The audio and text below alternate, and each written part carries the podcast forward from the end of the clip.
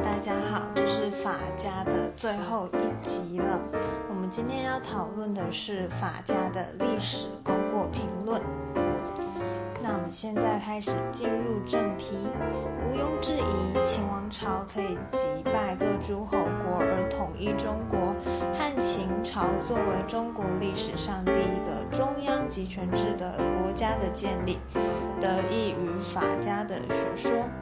据《史记·秦始皇本纪》里面，始皇在登泰登泰山科时，帝碑称：“皇帝临危坐治民法，臣下修饰，二十又六年，初定天下，罔不兵符，治道运行，诸产得宜，皆有法事，大义修明。”垂于后世，顺承入格。那登琅爷石，登琅爷山刻石铭的亦有称，为二十八年，皇帝始作，端平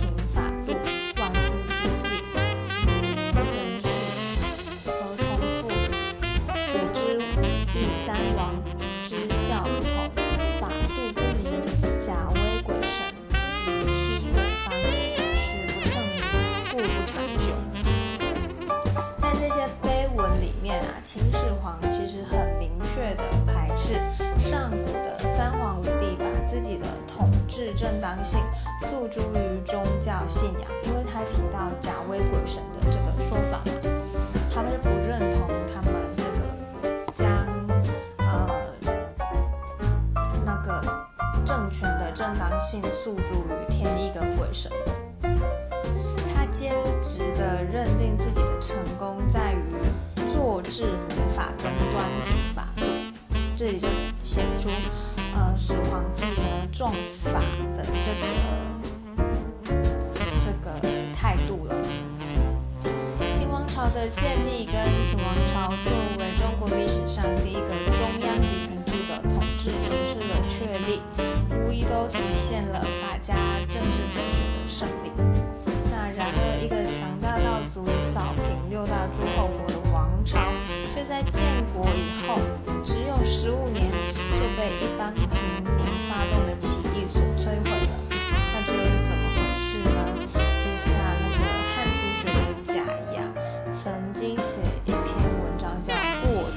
论》，它就是探讨秦朝速亡的原因。那内文我们为大家朗诵一下：秦王卒己而不问，遂过而不变，恶事受之，因而不敢，暴虐以重祸。子因孤立无亲，为弱无父，三主之祸而终身不悟，亡不亦宜乎？当此时也，是非无声虑之化之事也。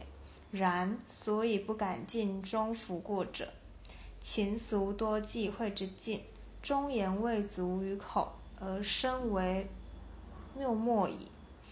故使天下之事，侧耳而听，众逐而立，干口而不言。是以三主失道，忠臣不敢谏，治世不敢谋，天下已乱，奸不上闻，岂不哀哉？贾谊认为啊，秦王与君臣、君民关系的极度紧张，这种极度紧张啊，源于法家所持的人性论，也就是阶下自为心。他认为每个人都是自立自为啊，这是韩非。他认为每个人都是自立自为的，人跟人之间不可能建立起信任的关系，不可以借由道德维系社会的公共运作系统。啊社会的公共运作系统只能诉诸于统一的法律。然而，律法裁定权是君王嘛？从君王的立场看，人性的自立跟不可信任，也就意味着权力只能独尊，决策只可以独断。那既然律法由君王一个人裁定，那他必然不是君王用来约束自己的。也不是用来确保臣民的权利。而是用来控制臣民。那君臣君民的关系，既然没有那种信任关系，在唯我独尊的君王以为自己可以任意的意识在治臣民的情况下，君臣君民的紧张关系无可避免就会爆发为战争。陈涉率散乱之众数百，奋臂大呼：“不用攻己之兵，阻扰百挺，望吾而食。”横行天下，他就得以推翻秦王朝啦。那秦王朝的败亡啊，同时也铺露了法家的人性论跟治国理论，以及由法家所体现的先秦思想史的工具理性走向的局限。其实我们呃前几集也有提到啊，他们的。败亡啊，是揭露了法家人性论跟治国理论的工具局限嘛。一旦没有情义、美感跟更高的人格价值追求啊，那我们就会失去了某一些嗯信念啊、理想啊，这是非常可怕的一件事情。嗯，不能什么都以现实方面而论啊。虽然说现实也是非常重要的，这个我们。也不能否认嘛，就是因为现实跟功利性，其实现实功利性有它的重要性，但是这个我们的。超越性的价值追求同样也重要，这是两种并重的。那其实我们也可以知道，现今的社会其实是以工具理性啊、现实功利为主的。像一些比较不被看好的，例如不被看好的行业啊，就是。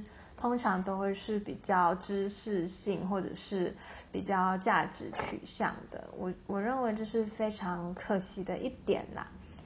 呃，AI 的这个议题啊，其实也可以扣合。如果说 AI 啊是我们工具性、功利性制造出来的东西，那他们其实是缺乏情意跟美感的。嗯，我们不可以用同一个模板去灌输 AI，那他们认定的美啊，就是会比较单一化，嗯，那种不多元嘛。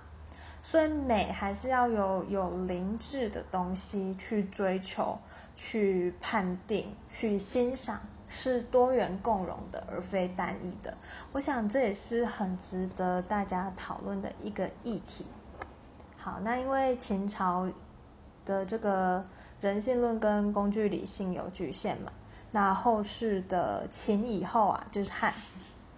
我们其实可以在引导到汉朝董仲舒的时候，他提出了神学化的儒学，就是要为了呃消解这个工具理性的局限性。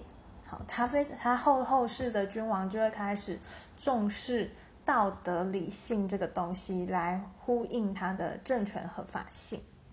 好，那以上就是嗯，韩非也结束了，这就是嗯法家的哲学史思想。那我把它拆成比较多集，嗯，才不会一次就是 快要半小时，然后全部哲学史，的确也是蛮可怕的一件事情。嗯，好，那非常感谢大家的收听啦。如果今天的内容呢有。让你学到新的东西，或是你非常喜欢今天的内容，嗯，麻烦你帮我分享出去，也希望大家可以帮我按下订阅或是追踪。那我们下一集再见。